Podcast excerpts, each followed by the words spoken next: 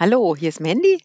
Ähm, da Christian ja die Session vorgeschlagen hat, nun meine Frage, äh, wie setzt du Lern äh, Podcasts in Lehr Lernszenarien ein? In welchem Kontext setzt du die ein? Wie setzt du die ein? Welche Ziele verfolgst du? Setzt du die ähm, so Flip Classroom-mäßig ein?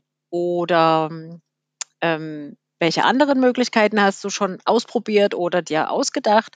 Und eine zusätzliche Frage, ähm, wie würdest du wie stehst du zum Aspekt der Bewertung, wenn ich äh, wie wie könnten Podcasts in die äh, in die Bewertung mit einfließen?